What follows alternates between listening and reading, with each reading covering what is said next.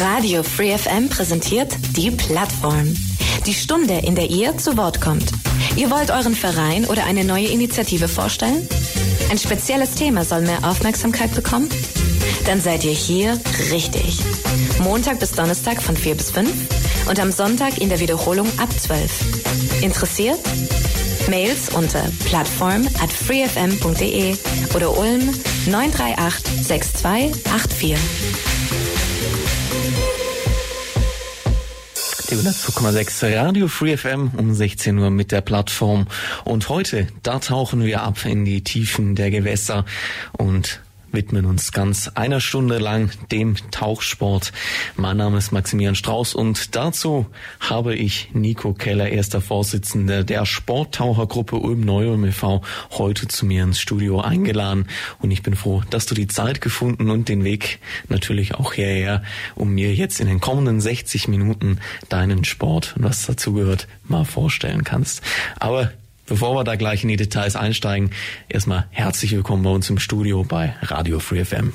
Ja, äh, vielen Dank für die Einladung. Hat mich sehr gefreut ähm, und ich freue mich jetzt auf die Stunde hier, ja. Eine Stunde, die ich mit dir in die Tiefen des Wassers abtauchen will. Gibt es eigentlich irgendeinen so typischen Taucherspruch, den man sich da sagt, bevor man abtaucht? Ähm, ja, ne, ja, eigentlich nicht. Nee, gibt's eigentlich nicht. Ne? So wie man das woanders kennt. Ähm, beim Tauchen, da ist eher so ähm, die Konzentration, wo man eben nochmal schaut, äh, wie es dem Partner geht, ob alles passt. So ein Bodycheck machen wir. Dann fragt man natürlich nochmal ab, ob man sich auch wohlfühlt. Und dann eher gibt's dieses Taucherzeichen, das kann ich jetzt nur dir zeigen, ne? diese Rundung, ähm, wo man dann sagt, alles okay. Und dann antwortet der Partner, alles okay. Und dann sind wir auch bereit zum Abtauchen, ja. Das heißt, Zeigefinger und Daumen zu einem kleinen Kreis. Das heißt, alles in Ordnung. Wir können abtauchen und in diesem Sinne tauchen wir ein in die Sendung. Du bist erster Vorsitzender der Sporttauchergruppe Ulm-Neulm e.V. Und bevor wir gleich den Verein natürlich ein bisschen näher vorstellen, möchte ich erstmal eigentlich dich persönlich fragen, wie bist du ursprünglich mal zum Tauchsport gekommen? Was war dein Weg in die Sporttauchgruppe? Ähm, ich habe schon relativ früh angefangen, mit zwölf Jahren, bin jetzt mittlerweile schon etwas älter.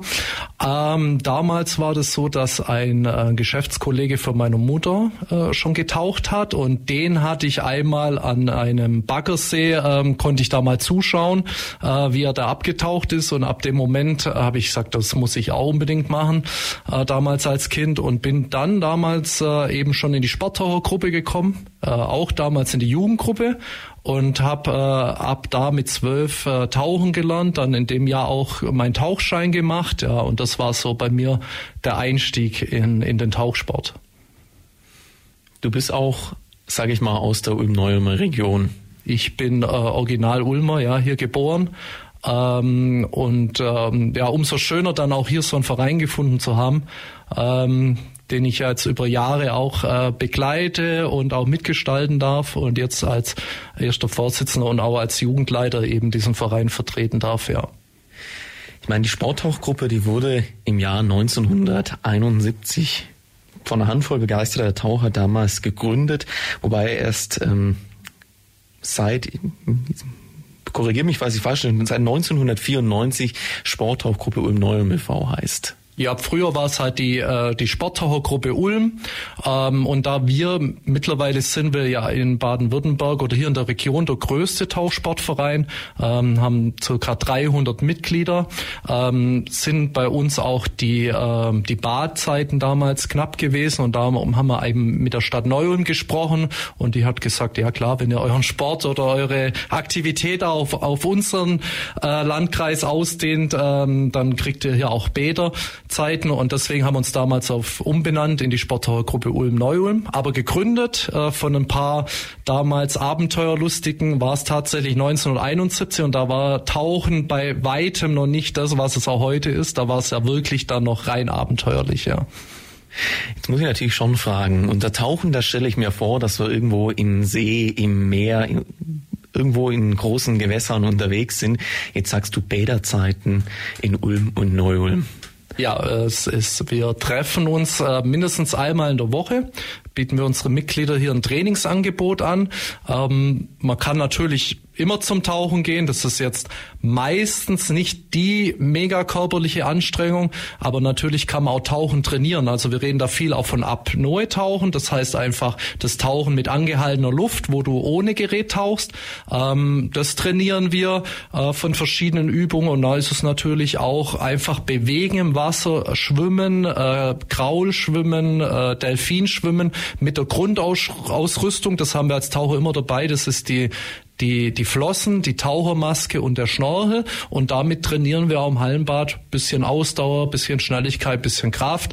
Ähm, dann ist das einfach nachher im Anzug oder mit dem ganzen Gerät einfach tut man sich äh, noch mal viel leichter. Wie oft trainiert man dann sage ich mal, das Tauchen? Wie, wie aktiv findet da das Training statt? Also wir haben einmal in der Woche bieten wir sowohl für unsere Jugendgruppe äh, ein Training von eineinhalb Stunden an, äh, wie auch unsere Erwachsenen können hier eineinhalb Stunden in, im Hallenbad mit uns trainieren. Ähm, und am Wochenende im Sommer haben wir sogar noch mal eine Zeit an einem Samstag. Ähm, und darüber hinaus trainieren wir sogar ab und zu auch mit Geräte also mit Tauchgeräte im Hallenbad, wo man einfach in einer ganz sicheren Umgebung äh, gewisse Übungen auch nochmal äh, durchüben kann, wo auch schon äh, Leute, die schon länger tauchen, hier wieder gewisse Sachen auffrischen können. Ja, das bieten wir auch an. Jetzt ist Tauchen was, ja, du hast ja schon einen Teil, sage ich mal, auch der Ausrüstung erwähnt. Man hat Flossen dabei, man braucht natürlich, gerade wenn man tiefer taucht, natürlich auch Luft. Apneo-Tauchen wird jetzt nicht endlos funktionieren. Ich meine, ein guter Taucher kann wie lange die Luft anhalten? Ja, ich glaube, der Weltrekord liegt bei über elf Minuten oder so. Bei uns, ähm, wir haben schon auch ein paar Gregs, ähm, wo dann mal drei, dreieinhalb Minuten vielleicht auch möglich ist, äh, wenn man ganz ruhig da liegt. Also man redet da wirklich von dem ruhigen Zeittauchen. Ähm, Tieftauchen ist war, glaub gerade erst jetzt auch ein Weltrekord mit 122 Meter. Das sind wir natürlich in der Sporttauchergemeinschaft weit davon weg. Das sind professionelle Sportler, Hochleistungssportler, die sowas schaffen. Aber ich denke, bei uns, wir kommen dann schon auch ähm, ohne Tauchgerät 20, 30 Meter tief äh, in tieferen Gewässern, wo man mal so einfach mit einem Atemzug runtertaucht. Und man muss natürlich nach 30 Meter auch wieder an die Oberfläche zurück. Ja, das gehört dann immer noch dazu. Aber das stelle ich mir trotzdem sehr sportlich vor. Also mit einem Atemzug, ich habe keine Sauerstoffflasche oder irgendwas ähnliches dabei und du sagst 20 Meter wirklich nach unten. Ja, also das ist schon, das ist auch nicht, was du sagst, jetzt mache ich das einfach und da ist schon auch Training dahinter. Aber äh, 20 Meter, das ist auch so äh, ein Taucher im, im, im Vereinsbereich oder so, das kriegt man dann auch schon hin mit Übungen und kann sich da so weit äh, trainieren, dass das auch gefahrlos möglich ist, ja. Also da wirklich meinen Respekt, wenn ich dran denke im Schwimmbad. Also das ist ja selten, ich sag mal, gute zwei Meter tief. Und wenn man da schon allein mal runtertaucht, kommt man relativ außer Atem wieder an die Oberfläche.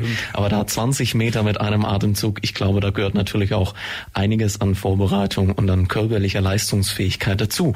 Wo ich natürlich auch gleich bei meiner nächsten Frage an dich bin. Als Taucher, was sind denn da so die Voraussetzungen? Was müsste ich denn mitbringen, wenn ich sage, ja, ich will Taucher werden? Ähm, ich glaube, das ist schon das Wichtigste, ja. Ähm, eigentlich, äh, wir sagen immer, jeder kann tauchen. Äh, bei unserem Verein, das ist auch das Schöne, ähm, es tauchen junge Kinder äh, bis hin, wir haben eine Rentner-Tauchgruppe, die trifft sich einmal in der Woche, das sind über 80-Jährige dabei, die noch tauchen.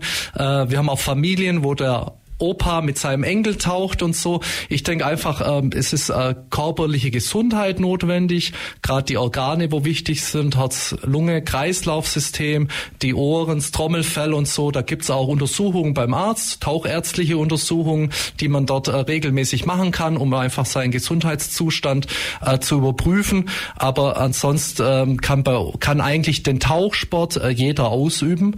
Ähm, wir sagen immer, bei uns in der Jugendgruppe ist die Voraussetzung, dass dass man schwimmen kann ähm, und auch gerne mal abtaucht. Es gibt tatsächlich Leute, die möchten tauchen, hat noch nie den Kopf unter Wasser.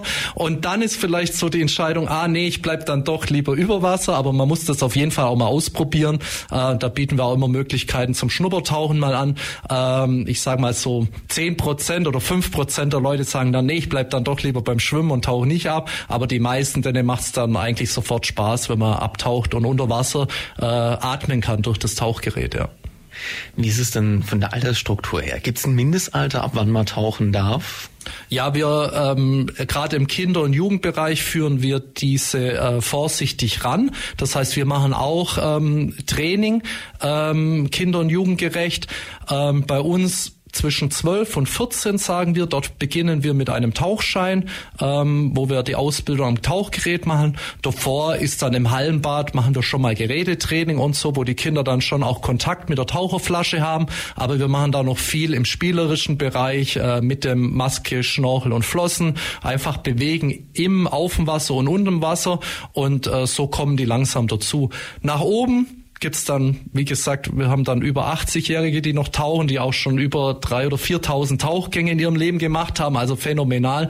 Ähm, gibt's keine Grenze. Man muss sich gesund fühlen, macht dann halt im Alter auch diesen Gesundheitscheck einmal im Jahr und dann spricht auch nichts dagegen, wenn man sich wohlfühlt, äh, zum Tauchen zu gehen, ja. Das heißt eigentlich, wenn man ein gesunder Mensch ist, dann steht einem im steht nichts im Wege, ja genau. Nichts im Wege. Und man kann zu euch kommen, kann Schnuppertauchen beziehungsweise natürlich dann noch eine Ausbildung machen. Wenn es dann tatsächlich ans Tauchen geht, dann wie läuft das ab? Wie oft geht man denn überhaupt tauchen? Wie plant man so einen Tauchergang? Wie oft was sind denn das so Ja gut, wir haben einen, einen, schönen Vorteil bei unserem Verein, dass wir hier einen See in der Nähe haben. Wir haben da ein Teilstück gepachtet. Somit äh, kannst du eigentlich jederzeit auch spontan sagen, wenn dein Tauchpartner auch Zeit hat, äh, man geht dahin, braucht jetzt keine große Vorlaufzeit.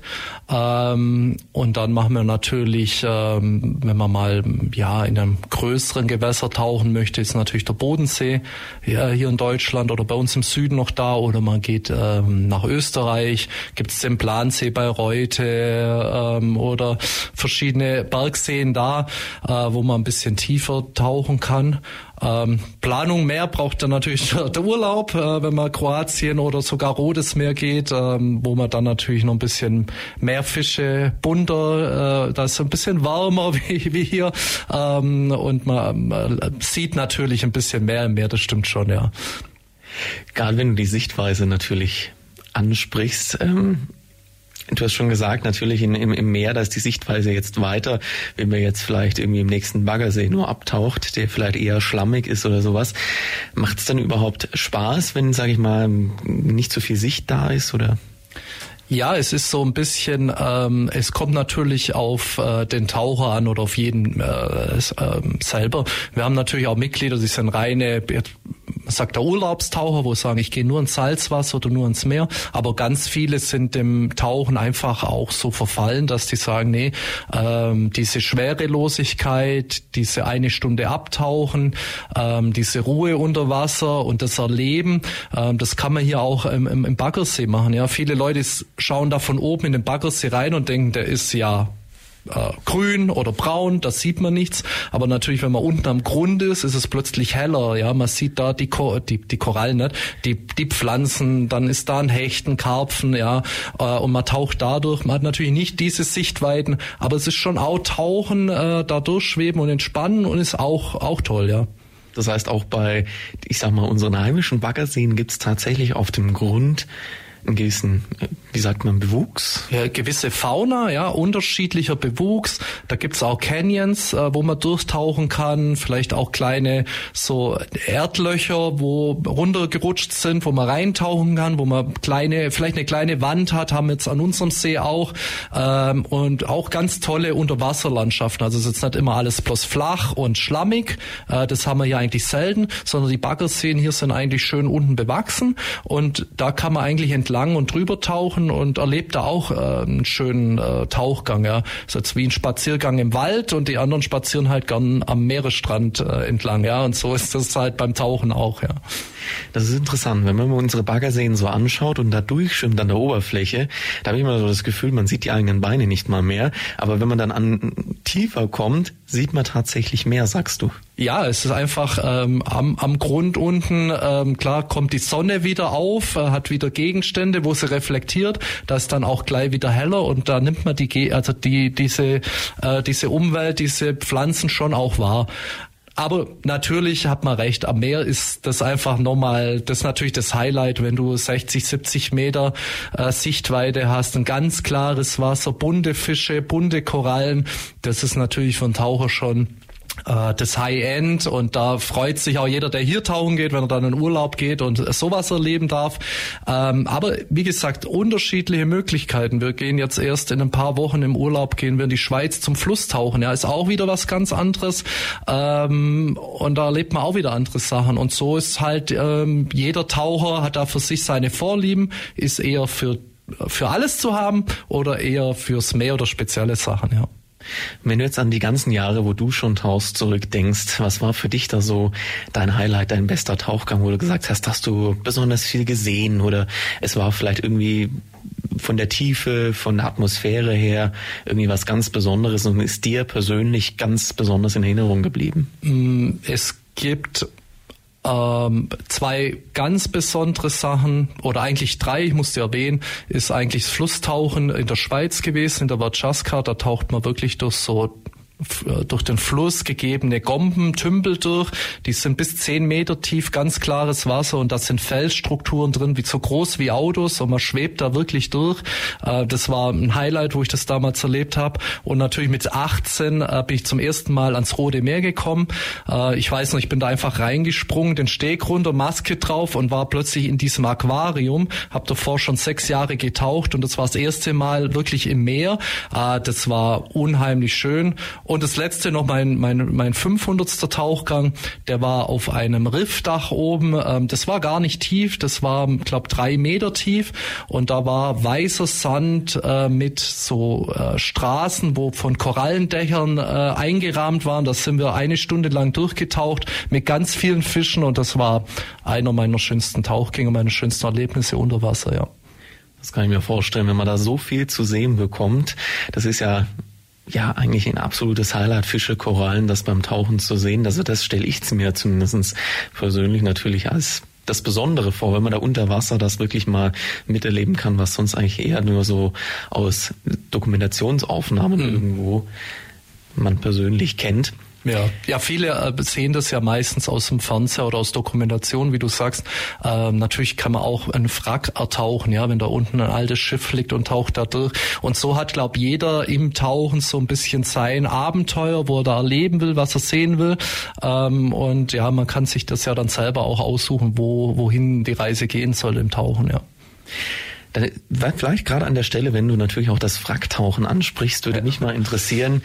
Ähm, kann ich denn tatsächlich, wenn ich jetzt Taucher bin, wenn ich einen Tauchschein habe, überall einfach hinfahren und sagen, ach, da liegt ein Frack, da tauche ich jetzt gemeinsam mit meinem Partner runter und schaue mir das an? Oder gibt es da irgendwelche Regeln, was zu erfolgen hat? Braucht man vielleicht auch eine Genehmigung, um, sage ich mal, in gewissen Regionen tauchen zu dürfen? Ähm, ja, wenn man jetzt natürlich gerade ähm, das Meer nimmt oder das Rote Meer, das sind vor Ort ja Tauchbasen, die das organisieren äh, und auch müssen. Du kannst da nicht jetzt einfach frei tauchen und die schauen natürlich schon, mit wem sie da tauchen gehen. Das heißt, wie wie viel Erfahrung du hast. Jeder Taucher hat ja ein, ein privates, persönliches Logbuch, wo du alles einträgst, äh, wann und wie du tauchen warst und wie viel Tauchgänge du, du hast und welche Privé-Stufe. Es gibt beim Tauchsport nach dem einfachen Tauchen Tauchschein ja auch Möglichkeiten, sich äh, weiterzuentwickeln, weitere Übungen zu machen, auch im, in der Sicherheit, in der Rettung und so. Und das sehen natürlich die Tauchbasen und schätzen dich dann auch ein. Da gibt's dann auch einen so einen Probetauchgang mit der Tauchbasis und dann sagen die, okay, der ist fit, das sehen wir, ist auch belegt und der kann jetzt mit einem Tauchpartner auch zu diesem Frack, das vielleicht tiefer ist. Ähm, und wenn du halt noch nicht so weit bist mit Erfahrung, auch mit den Skills und der Fähigkeit, kann es halt sein, ja, an dieses fragt es zu tief, da lässt sich die Tauchbasis da nicht runter. Du musst dann eher erst nochmal im Riff tauchen, ja, bis du erfahrener bist. Das kommt immer ein bisschen auf den Tauchplatz an, wie schwierig der zu ertauchen ist, ja. Jetzt hört man ja immer irgendwie, Deutschland ist natürlich das Land, das es besonders genau nimmt, wo es auch vielleicht am strengsten ist. Stimmt es, dass es dann in anderen Ländern, dass da eher so mal Pi mal Daumen, jo, jo, ja, ist ja manchmal auch nicht schlecht. Also ähm, wir haben das äh, oder hören das sehr oft das Thema natürlich, dass du mach doch deinen Tauchschein einfach so im Urlaub, vielleicht so drei Tage an der Poolbar, ähm, dann hast du nachher deinen Schein und kannst tauchen. Die Frage ist halt, ob du wirklich tauchen kannst danach, ähm, weil die Ausbildung, es ist einfach ähm, ja, es, äh, die Sportart oder Tauchen ist schon etwas, äh, wo man lernen muss, ähm, sowohl in der Praxis mit Übungen, äh, wie aber auch in der Theorie. Man sollte schon ab, äh, wissen, was dort durch den Körper, was passiert durch den Wasserdruck und so. Da gehört schon auch Tauchtheorie dazu. Äh, für den Tauchschein muss man auch eine schriftliche Prüfung machen, ist wie beim Führerschein. Und da, deswegen sagen wir schon auch, man, man sollte sich da schon Zeit nehmen, ähm, um das auch wirklich alles gut zu lernen und nicht so schnell, schnell, schnell und dann einfach, ich habe den Schein, zahlen und dann tauchen. Ähm, aber wie gesagt, da muss jeder für sich entscheiden, äh, wie, wie, wie er das einschätzt oder wie wichtig das Verein dann wirklich ist auch. Wenn du jetzt sagst, naja, man soll sich Zeit nehmen, um eine vernünftige, gute Tauchausbildung zu machen und nicht nur irgendwo drei Tage in der Poolbar, was ist denn dann so ein ungefährer Zeithorizont, den ich mir nehmen sollte, um einen Tauchschein zu machen? Also es gibt ja mehr Anbieter, äh, wo man Tauchschein machen kann. Wir sind jetzt ein Verein. Das heißt, bei uns ist das natürlich ein bisschen anders. Wir nehmen uns natürlich die Zeit für denjenigen, äh, die er am Ende braucht. Ein normaler Tauchschein bei uns gibt's äh, sechs bis acht Einheiten im Hallenbad. Das heißt, in sicherer Umgebung führen wir dich an, den, an das Tauchen heran mit Tauchgerät, machen dort die Übungen. Das ist auch nicht schlimm, wenn man im Hallenbad auf dem Grund unten liegt, am Beckenboden oder da das übt. Äh, und erst da danach gehen wir erstmal ins Freiwasser an einem Baggersee oder so. Ja, genauso machen wir es mit Theorie. Äh, wir bieten äh, drei Samstage, zwei oder drei Samstage an, dass wir dir bei der Theorie über Vorträge das näher bringen. Ähm, und ähm, wir, schauen da immer, wir zwingen da jetzt niemand rein und sagen, du bist jetzt fertig, sondern derjenige muss sich sicher fühlen und wir müssen das auch sehen und dann stellt man auch diesen Tauchschein aus. Aber manche sind da ein bisschen schneller, so jetzt wie beim Fahrradfahren lernen und manche brauchen vielleicht ein bisschen länger und da nehmen wir einfach Rücksicht drauf und schauen da danach. Jetzt hast du, sage ich mal, in einem kleinen Text, den du uns vorab geschickt hast, äh, den Satz gehabt, die Besonderheiten beim Tauchen, die, die Bewegung im dreidimensionalen Raum. Was darf ich mir unter diesen Besonderheiten, unter diesem, dieser Bewegung im dreidimensionalen Raum denn vorstellen? Das ist äh, lustigerweise eigentlich das, was viele erst später entdecken oder auch wahrnehmen, wenn sie tauchen, ja. Weil eigentlich ist es so ein bisschen äh, bei, bei unseren Kids in der Jugendgruppe ist ja immer so wie ein kleiner Weltraumspaziergang, weil es gibt natürlich jetzt nicht mehr vor, zurück, links, rechts, es gibt plötzlich hoch und runter. Und auch beim Tauchgang, je nachdem wie die Sicht ist, musst du ja jetzt nicht 50 Zentimeter über dem Grund sein, so wie wenn ich laufen würde, sondern du kannst ja wirklich mal zwei, drei Meter über dem über dem Korallenriff oder über dem Meeresgrund oder über dem Seegrund sein, wenn die Sicht das zulässt und plötzlich merkst du, wie du eigentlich dort schwebst in diesem dreidimensionalen Raum. Und lustigerweise ist, man taucht immer mit dem Tauchpartner. Viele schauen sich um und schauen nach hinten und sehen den Tauchpartner nicht. Wir sagen beim Tauchen immer, ja, du musst vielleicht noch nach unten und nach oben schauen. Ja, in deinem normalen Leben schaust du einmal nach hinten oder nach vorne seitlich und, und siehst, ob dein Partner noch da ist. Beim Tauchen muss man tatsächlich noch hoch und runter schauen. Und das ist schon dieses Schweben im dreidimensionalen Raum macht das schon auch besonders. Gerade wenn du so äh, an, an einer Steilwand bist oder durch einen Tauch, durch einen Frack durchschwebst, ähm, dann ist das, dann spürst du dieses Fliegen, dieses Schweben dort schon, dieses Losgelöstsein, ja, dieses Schwerelos, das ist dann schon auch besonders. Also schwerelos durch den Raum des Wassers. Genau, ja, das klingt gut. Dass man natürlich auch da schwerelos unterwegs sein kann, ist neben einer guten körperlichen Verfassung natürlich auch die Ausrüstung ganz entscheidend. Und auf die möchte ich gerne mit dir zusammen jetzt einen Blick werfen, wie es überhaupt möglich ist, als Taucher schwerelos sich im Wasser zu bewegen. Ja, gerne. Ähm das ist natürlich, äh, Tauchausrüstung ist so auch in der Theorie oder im, im Tauchkurs so ein ganzer Kapitel für sich, weil das ist schon äh, sehr technisch, davon hängt ja auch viel ab. Ähm, ich sage immer so, wenn man Radfahren geht, wenn da was wäre oder du hast einen Platten, du steigst einfach kurz ab und stehst auf beiden Füßen und alles ist gut. Beim Tauchen, je nachdem, äh, wo ich unterwegs bin, wie tief ich bin, kann ich ja nicht immer sofort an die Oberfläche. Das ist auch mein Tauchpartner äh, ultimativ wichtig beim Tauchen und natürlich die Tauchtechnik.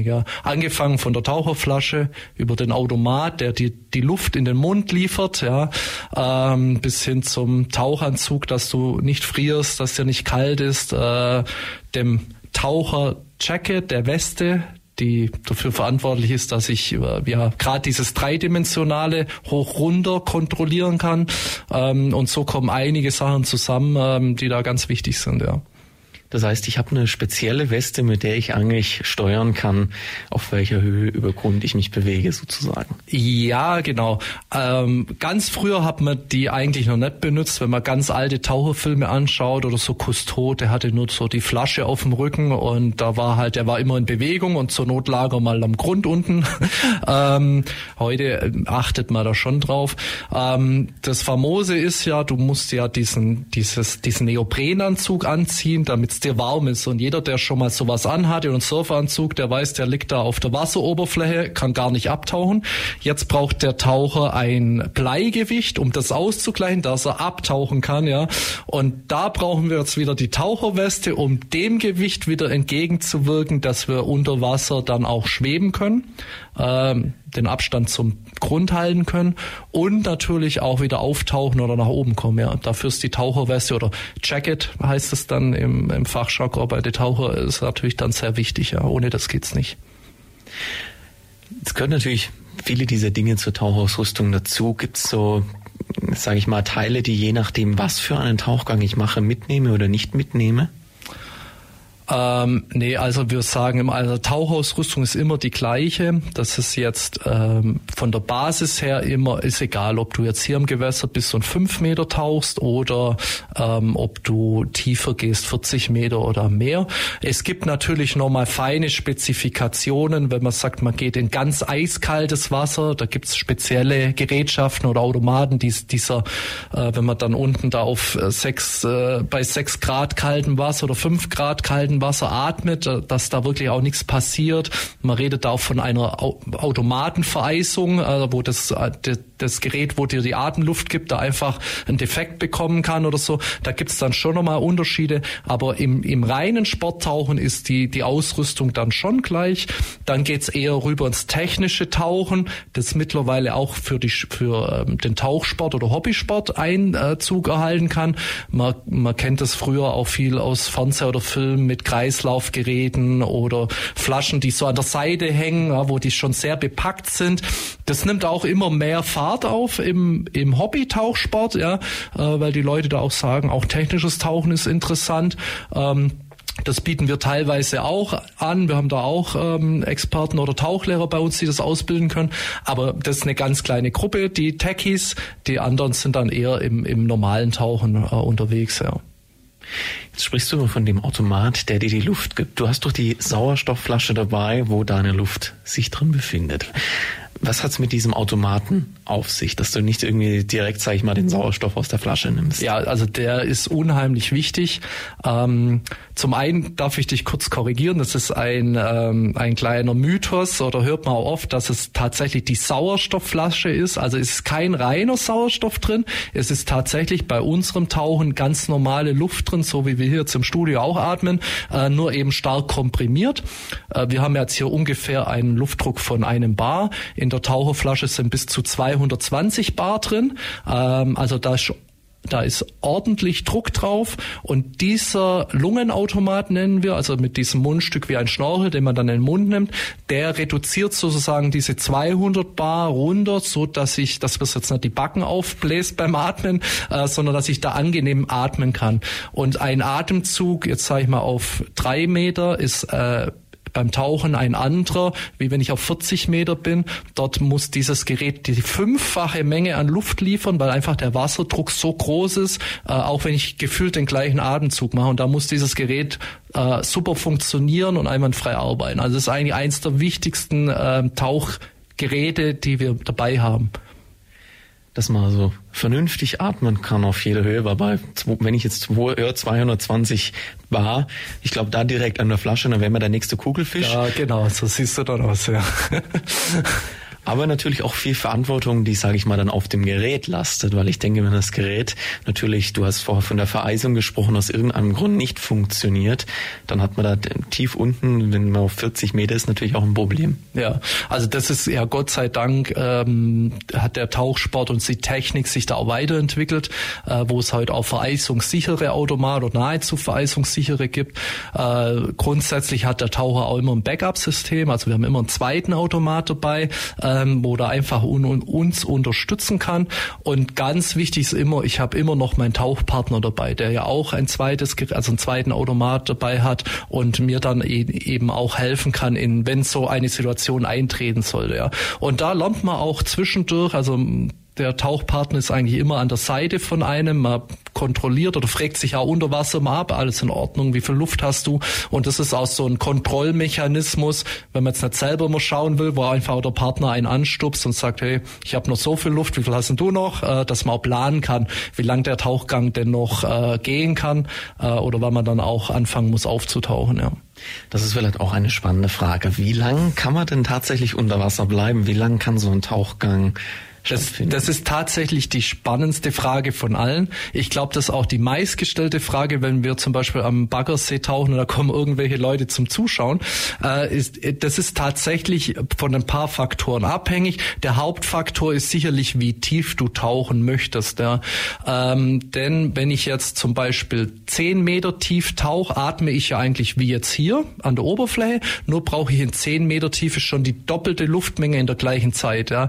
In 40 50 Meter bräuchte ich die fünffache Luftmenge und somit wird natürlich die Flasche die gibt's in unterschiedlichen Größen. Manche knallen sich da so halbe äh, Torpedos hinten drauf, um mehr dabei zu haben oder Doppelpakete mit zwei Flaschen und so. Ich kann da natürlich mehr mitnehmen, aber das begrenzt natürlich ähm, das ja. Und dann Kinder verbrauchen gar keine Luft. Da bist du immer äh, ein bisschen deprimiert, wenn du mit denen tauchst. Äh, nach dem Tauchgang zeigen die ihr hier einen Druckanzeiger, einen Finimeter und die haben gar nichts verbraucht und du als älterer Taucher guckst dann drauf und ähm, verbrauchst dann einfach mehr. Das ist halt halt so, Kinder sind da total entspannt und brauchen nicht so viel Luft. Ähm, und dann wird es natürlich unter Wasser immer kontrolliert. Ähm, Gibt es Absprachen, weil man den Luftverbrauch bei sich und natürlich auch beim Partner überprüft, ähm, dass man da auch rechtzeitig oder mit einer sicheren Reserve auch den Tauchgang immer beenden kann. Ja. Also Kinder verbrauchen offensichtlich weniger, sind sie sind da entspannter. Heißt es, als Erwachsener ist man eher ein bisschen angespannt, wenn man jetzt in die Tiefen geht, oder? Ich glaube, nein, man muss es nicht sein, aber klar, der Körper ist größer, man braucht grundsätzlich, man hat mehr Muskeln, man braucht mehr Sauerstoff, aber es ist ein guter Punkt, den du ansprichst. Ähm, wenn wir ein Schnuppertauchen durchführen, wo man sagt, da ist so der erste Kontakt für Leute mit dem Tauchsport, ist schon so, äh, die Kinder nehmen halt den Lungenautomat in den Mund und tauchen einfach ab und haben Spaß, die machen sich keine Gedanken. Ja, und die bisschen die Erwachsenen, da ist schon, merkst du schon, da ist so das Überlegen, ja, funktioniert das jetzt? Jetzt, wie wird das sein und so. Und das ist bei Kids eigentlich ähm, durchweg äh, total easy, mit den ähm, Tauchen anzufangen. Ähm, das sind die einfach gelassener, ja, und machen das einfach, ja. Also einmal diese Lockerheit der Kinder, dass man auch einfach unbedarft an die Sache rangeht, die sollte man als Erwachsener haben. Wo ich mir natürlich die Frage stelle, hm, du hast auch schon mal im Vorgespräch einmal drüber gesprochen, Mythen und Gefahren. Wie gefährlich in Anführungszeichen oder welche Gefahren gibt es denn überhaupt beim Sporttauchen? Ähm, ich glaube, Tauchsport ist so gefährlich oder so ungefährlich, wie du eine Ausbildung gemacht hast oder wie du dich darauf vorbereitet hast oder wie wohl du dich an dem Tag fühlst. Also wir sagen immer gerade in der Ausbildung, da gibt's das Beispiel, man fährt mit seinem Kumpel fünf Stunden oder drei Stunden nach Österreich an den See, will da tauchen gehen und dem einen geht's einfach nicht gut, dem ist schlecht oder so, ja. Dort den Mut zu haben und sagen, du, wir essen jetzt hier ein Eis, machen uns einen schönen Tag, aber ich tauche heute nicht, weil es mir nicht gut geht. Ähm, und das ist eigentlich das Wichtige beim Tauchsport, dass man da wirklich auch äh, zugibt, äh, wenn es einem nicht gut geht, dass man das auch sagt, ne? der Schwächste bestimmt auch die Gruppe, ja. das sind so ganz normale Automatismen bei uns, die wir auch beibringen und lernen. Und ich glaube, wenn man das macht, dann, dann ist man auch immer äh, gefahrlos unterwegs. Ähm, vor allem, ja, man hat auch seinen Tauchpartner und da haben wir auch in den ganzen Jahren jetzt nie äh, selber äh, Probleme gehabt oder was erfahren, ähm, wenn sich da jeder da dran hält und natürlich auch nicht überschätzt. Ja. Man kennt ja oder hat da gehört den Tiefenrausch. Das ist ja auch so eine wie soll ich es erklären, so eine schleichende Vergiftung durch den Sauerstoff, wo einfach durch den Druck entsteht, wo du so, dein Blickfeld engt sich so ein, du bist so ein bisschen wie betrunken. Ähm, und das, das was, das kann jeder oder kriegt auch jeder mal oder so im Anfangsstadium ist einfach wie wenn du ein Bier oder zu schnell getrunken hast. Und das muss man halt erkennen und dann auch sagen, du, es reicht jetzt die Tiefe, wir gehen höher und dann ist auch alles wieder gut. Ja. Wenn man das halt überschätzt oder da nicht genau weiß, wie man damit umgehen kann, kann das schnell gefährlich werden. Ähm, und deswegen ist halt eine, eine gute Ausbildung und auch nachher eine gute Betreuung durch erfahrene Taucher am Anfang auch wichtig, ja. Dass man da einfach sicher unterwegs ist, ja sprichst du gerade diesen tiefen Rausch an. Das heißt, umso tiefer ich gehe, desto eher habe ich, wenn ich es richtig verstanden habe, natürlich die Gefahr, dass ich durch die starke Komprimierung der Luft diesen tiefen Rausch, diese ja, leichte Sauerstoffvergiftung sozusagen bekomme. Kann man sich da irgendwie dran gewöhnen oder ich meine, ihr taucht oder es gibt ja viele Taucher, die dann doch deutlich tief in die Meere, in die Seen abtauchen. Kann man sich da dran gewöhnen oder wie wird das, sage ich mal, geregelt, dass ein Anfänger, der da vielleicht ein Problem hat, dann irgendwann imstande ist, auch, auch diese, auf diese Tiefen zu tauchen. Ja, also ja, man kann das äh, trainieren oder sich dran gewöhnen. Das ist wie das äh, dumme Beispiel mit dem Bier trinken. Ja, also bei der, am Anfang, wenn du ein Bier trinkst, bist du auch vielleicht schon, ähm, äh, fühlst dich auch schon leicht schwummrig und irgendwann, wenn du es öfters trinken würdest, wobei das jetzt kein gutes Beispiel ist, aber es ist schon so. Also viele haben dann bei 15 oder 20 Meter spüren die schon was, wo man sagt, das ist jetzt anders oder ja, ich, die, die, die, der, der Blick wird enger, man ist unkonzentrierter, man guckt öfters zum Tauchpartner, also einfach anders, ja. Und das ist wichtig, dass man das in der Ausbildung auch ganz explizit erklärt, was denn Tiefenrausch ist, wie der, dass die Leute das auch wahrnehmen und natürlich der erfahrene Tauchpartner, man kriegt das schon mit. Ich habe mal einen Tauchschüler, der hat so alle zehn Sekunden auf seine Tauchuhr geschaut und hat wahrscheinlich gleich wieder vergessen, wie tief er ist. Und da weiß man schon, jetzt gehen wir mal fünf Meter höher und dann ist auch alles gut, ja. Ähm, aber man kann sich, desto öfters man etwas tiefer geht, gewöhnt man sich daran und ist auch ein bisschen abhängig von der körperlichen Verfassung, ob du ausgeschlafen bist, ob du ja, äh, wie du drauf bist, ja, ähm, so ist das auch. Also ich hatte auch schon Anzeichen leichte vom Tiefenrausch auf 25 Meter, wo ich dann halt gesagt habe an dem Tag, du reicht bis hierher, wir gehen nicht tiefer und sonst gehen wir mal 40 Meter. Also es kann jeden immer wieder mal erwischen ähm, und damit das muss man einfach erkennen und damit umgehen können und ähm, dafür ist übrigens nicht der Sauerstoff verantwortlich in unserer Atemluft, sondern der Stickstoff der wird durch den Druck ja so leicht toxisch und dann vergiftet er uns ein bisschen im Gehirn und ja, dadurch entsteht dann der, der Tiefenrausch, ja. Aber das sind ja, sag ich mal, weitgehend persönliche oder natürlich auch technische Gefahren in Anführungszeichen, die da natürlich lauern. Ich möchte jetzt explizit natürlich auch noch ein bisschen auf tierische oder natürlich lokale Gefahren ansprechen. Ich könnte mir jetzt vorstellen, natürlich, wenn wir jetzt hier an den nächsten See fahren, werden, da wird jetzt kein gefährliches Tier groß drin rumschwimmen, wie wenn du natürlich jetzt irgendwo in Meere gehst, wo es dann Haie oder, oder ähnliches gibt. Wie sind da so die Gefahren für euch als Taucher? Bereitet ihr euch da in irgendeiner Weise drauf vor? Gibt es da irgendwas auch in der Ausbildung oder was sind da so vielleicht auch Punkte, worauf Taucher achten? Ähm, ja, natürlich spricht man das an in den unterschiedlichen Gewässer. Äh, Gefahrenbeurteilung äh, ist da ein wichtiger Punkt. Ähm, ob das der Einstieg ist, wenn der ein bisschen steiler ist, ja, ähm, das geht ja schon los, wo man parkt und sich umzieht. Manche ziehen sich da an der Straße um, wo viel befahren ist.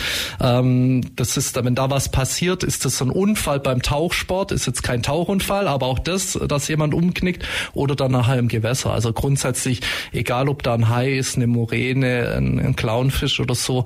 Ähm, wir Taucher tauchen ja eigentlich wie unser Schatten. Also wir, wir, wir sind da einfach, wir berühren nichts und da passiert auch nichts. Ne? Wenn da natürlich so eher Tauchtouristen hingehen und an der Moräne rummachen und ziehen oder so, ähm, kann die halt schon auch mal zuschnappen oder so, ja.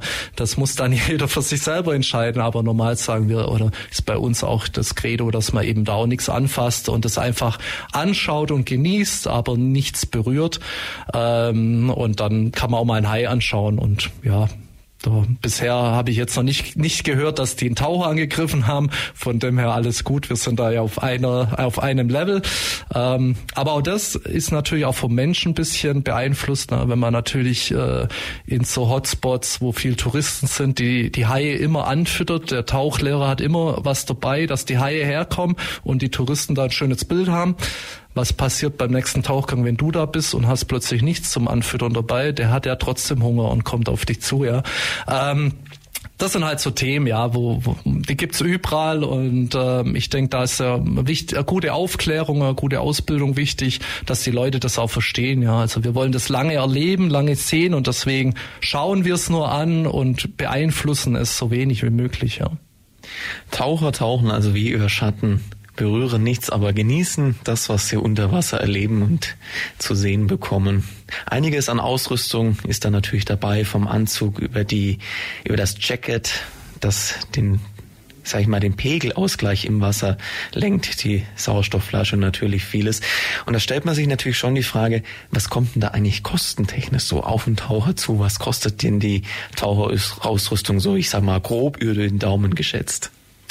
Ähm, ja, also da gibt's natürlich nach oben äh, ist die äh, Preisspanne hoch. Ich denke, wenn man eine komplette Ausrüstung haben will heute, äh, muss man schon 1000, 1500 Euro hinlegen, wo dann alles dabei ist. Ja, äh, wir bieten jetzt bei uns im Verein auch an, das auszuleihen, wo man sagt, ja, für für 10 Euro die Woche hast du eine ganze Ausrüstung, ähm, wo man auch mal ein bisschen testen kann. Äh, von Anzug äh, gibt's auch unterschiedliche Anzüge, dicke, wo ein bisschen warmer sind, dünnere.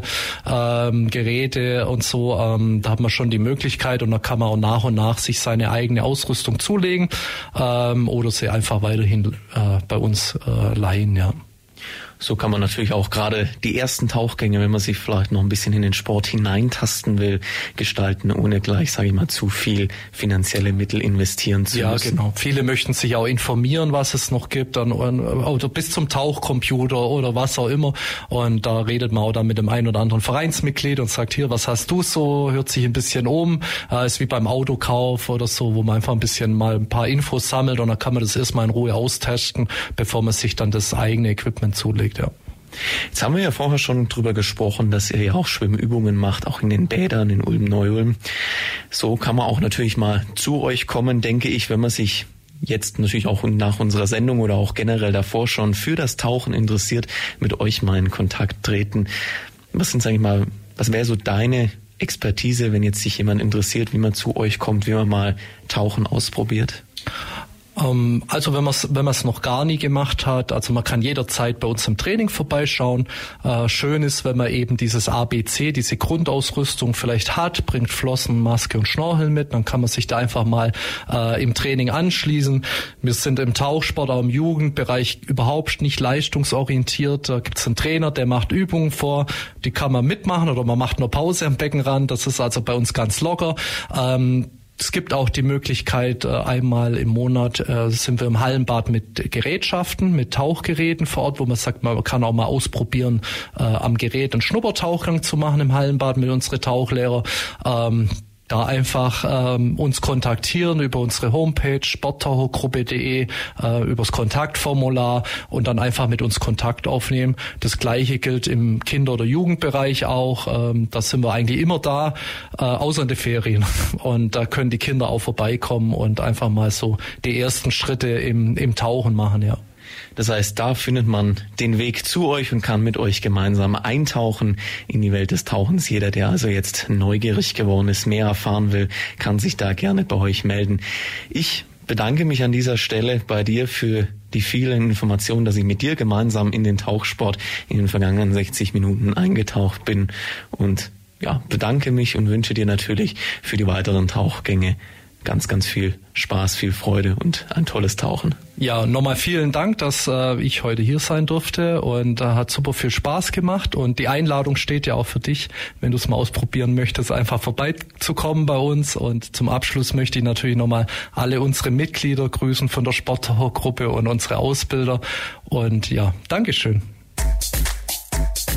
Das war die FreeFM-Plattform auf der 102,6. Vergangene Sendungen gibt's zum Nachhören auf freefm.de slash Programm slash Plattform.